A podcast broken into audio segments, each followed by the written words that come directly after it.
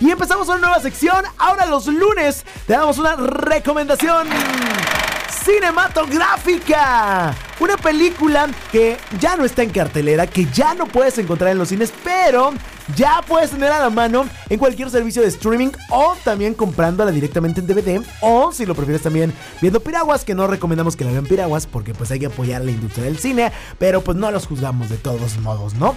Así que hoy te voy a recomendar una película que a mí me encantó en lo personal. Es una película japonesa, se llama El Castillo Vagabundo, sí, una película de animación japonesa que en su momento fue muy galardonada de parte de los ya conocidos estudios Ghibli. ¿De qué trata la película? Trata de Sophie, que tiene 18 años de edad. Trabaja sin descanso en la tienda de sombreros que mantenía su padre antes de fallecer. En uno de sus pocos frecuentes paseos por la ciudad, Sophie conoce al mago Howl.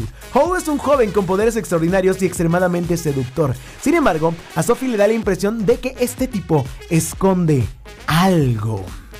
El encuentro entre Sophie Cole no ha pasado desapercibido para la bruja de las landas, quien odia visceralmente al dichoso brujo.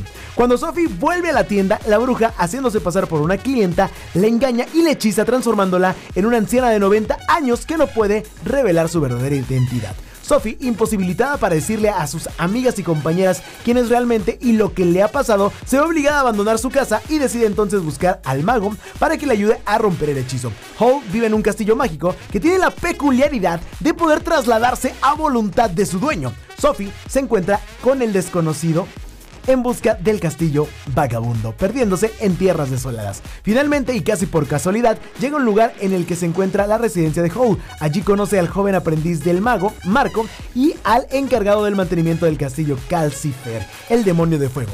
Al no poder revelar su identidad, Sophie tiene que inventar alguna excusa para quedarse en el castillo y consigue que la contraten como asistente en una pues forma bastante curiosa, ¿no? Esta anciana tan misteriosa y dinámica le dará un poco de tiempo, un nuevo aspecto, bueno, en poco tiempo, perdón, un nuevo aspecto a la descuidada residencia de Cole, consiguiendo de esta manera que parezca un verdadero hogar. Pero la aventura no se acaba ahí, así que te dejo a tu consideración si quieres ver esta película. Te repito el nombre, El Castillo Vagabundo. Fue estrenada el 2 de septiembre del 2005 aquí en México, aunque su estreno original ahí en Japón fue del año 2004, dirigida por Hayao Miyazaki y te repito, de parte del estudio de animación Ghibli, Studios Ghibli. Es la recomendación de cine de parte del gallinero. Vámonos con más, regresamos después del corte.